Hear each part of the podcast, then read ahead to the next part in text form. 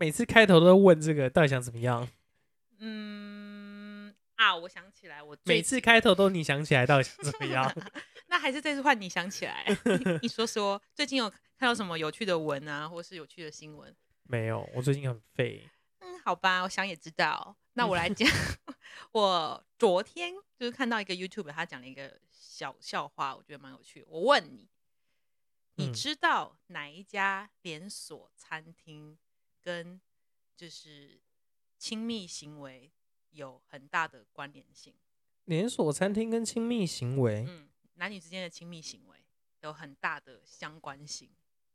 嗯，我换一个说法好了，当呃情侣在从事亲密行为的时候，会想到哪一家连锁餐厅？想到哪一家连锁餐厅？好，我告诉你答案。好，你讲鼎鼎泰泰丰。我突然想到，我突然想到鼎泰丰，对 对对，莫名的就是这莫名的，这有中我笑点哎呀。好了好了，就就就是干你，不要爆粗口，对，就是好啊。一大早在那边讲讲这种干货，你们精神很好，大家有没有顺心醒来这样子？而且刚好就聊到 YouTube，就是想说也可以让大家了解一下，我跟德华呢，我们以前也是就是其实现在还是有在做啊，只是刚好就有一个人不回台北，然后我们两个录音呢，就只能用线上录音这种模式在录。这样很棒啊，网放屁络佛界啊，是不是？对啊，我们两个，我们两个那个频道也不知道是几年没更新了，哦，我叫频道叫什么？再讲一次啊！圈圈那件事啊，圈圈那件事，有嗯兴趣的人就可以去看一下，因为里面都在讲说演艺圈的东西。嗯，不管是你可能有想当幕前人员或幕后人员，都可以了解一下经纪人的视角，对于演艺圈这个部分有什么样的一些想法跟观念。OK，对啊，那既然都聊到这儿了，好，我就来讲一下我之前在演艺圈最难忘的工作经验。好了，好呀，我呃，你还你还记得我之前带过一个综艺天王，应该不止一个。好，就是就是最大那个最大那 OK 个 OK OK，头头很大那个，头不大没有，他不头不大，他对我超好，他把我当他把我当儿子在带。哦，怎么样？怎么样？他我真的最有印象有一次呢，就是呃那一天活动在台北车站，台北车台北台北车车站，台北车站，突然字正腔圆。那天活动在台北车站的，就是我们约在正门口见面，然后我已经准备好他的西装，然后还有他的皮鞋，就是我在嗯正门口等他，然后整个饭店的人员，然后都也都知道他会来，超开心，然后大家都迎宾等待，就是两排两排人马，差不多大概快十五个左右这样。哇哦！然后就想，哇塞，这大阵仗，因为连做饭店经理都下来了，那时候压力超大。然后我就我就问天王说，哎、你您到了吗？我还问他您到了吗？他就跟我说在五分钟，在五分钟。我说好，那我在我在正门口等你。然后他就说正门口在哪里？我就传了地址给他。然后他就说好，OK OK。然后他讯息呢就整个断掉之后，我就一直等，一直等，一直等。然后过了十五分钟，我还是见不到他，我就尴尬尴尬。对，然后我就想说我在输入中，然后他就突然发了讯息，就说输入什么，我就觉得很好笑，但很他马上他就马上打给我，嗯。他说你是在你是在找我吗？我对我说我就说马上告诉他说对我在找你，我是说哎、活动你准备开始，我们需要先换装，然后也要对个稿这样，嗯，然后他就说我到啦，我没看到你。我说我我我在正门啊，我也没看到你，你在哪里？他说我在这，我在大门，你你哪个字听不懂？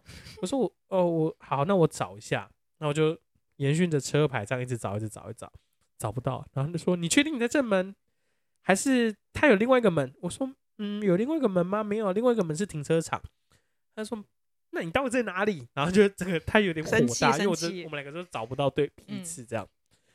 后来呢？演什么韩剧啊？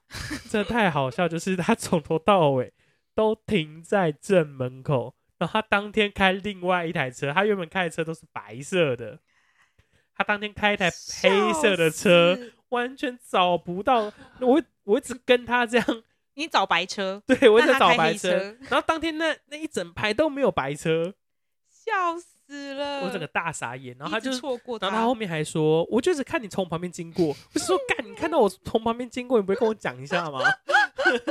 我觉得真的很难忘哎、真的是。好好笑，但但他但他后面都对我很好，就是这件事让我最印象深刻。太好笑了，他应该在车里面就抽他可能着雪茄，想说哼然这个白后看你那边痴来来回回，来来回回，我看你要跑多久，好好笑、哦，很印象深刻吧？我觉真得的很印象深。一般人在台北车站是为了东西南北的门而迷路，但是你们是我们是为了车子的颜色，对 车子的颜色，因为他我就记得是白色 白色车，然后有当天就找不到白色车，真的很痛苦哎、这个。可能天王以为你在外面做什么表演，他就不便打扰你，你可边能来来回可能他回觉得我在做默剧吧，之类的，默剧表演，然后当天可能会有一个盆盆在那边收钱，好好笑哦，这个真的很好笑哎，啊，太那你呢？你有没有？因为我们两个以前都是生活在演艺圈的，虽然你现在已经退出了，但你还是会有一些吧。我大概只剩一根头发还在演艺圈里面吧。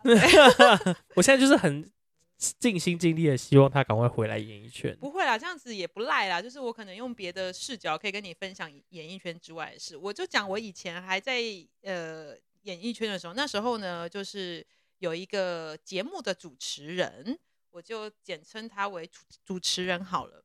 嗯那大家应该知道，因为主持人他们通常录这个带状节目，都是会一整天从第一集录到第五集这样。嗯所以他当天主持人要带的装备也是非常的多，大概高跟鞋就二三十双，对不对？服装呢至少五六十套，还有更不要说还有叮叮当当的那些呃饰视频啊、啊，化妆品啊、噼里啪啦这样。所以呢，每次主持人快要到呃录影棚的时候，我们就是一样要用很大的阵仗一字排开去迎宾。好，我们要讲那时候呢，因为我刚入行，然后就很菜，我就跟着前辈，就是带着我们一群人浩浩荡荡的去地下室迎宾。这时候就是 Mega 就来了，那我第一次嘛，第一次迎宾，我就问前辈说：“前辈，那我待会有没有什么要注意的事情？”对，前辈就说：“OK，你第一次哈，我先跟你说呢，呃，因为主持人他待会呢是他的另外一半会载他过来，那我们要在他固定的车位等待他的到来。当车子一停下来的时候，全部人要排在后车厢，一字排开。